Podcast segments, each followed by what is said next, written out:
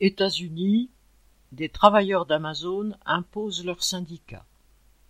Vendredi 1er avril, à New York, les travailleurs du grand dépôt Amazon JFK 8, entre guillemets, employant 8000 salariés, ont réussi à obtenir la reconnaissance du premier syndicat d'Amazon aux États-Unis. Biden s'est même permis de les féliciter, sans pour autant avoir bougé le petit doigt pour appuyer leur lutte face à la multinationale.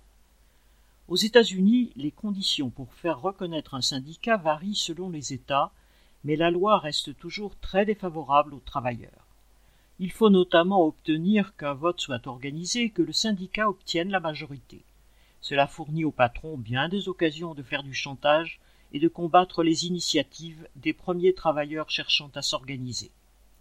La victoire obtenue par les travailleurs de JFK 8 est d'autant plus marquante que la direction d'Amazon mène une guerre ouverte contre toute tentative d'organisation ouvrière, une guerre que le milliardaire Jeff Bezos avait jusque-là toujours réussi à gagner. L'autre aspect marquant est que cette bataille a été menée par un petit groupe de travailleurs indépendamment des grandes centrales syndicales autour d'un ouvrier afro-américain de 33 ans. Après avoir réclamé pendant la pandémie la mise en place de mesures sanitaires dans l'entrepôt et organisé une manifestation avec certains de ses collègues, il avait été licencié par Amazon pour non-respect des mesures de distanciation.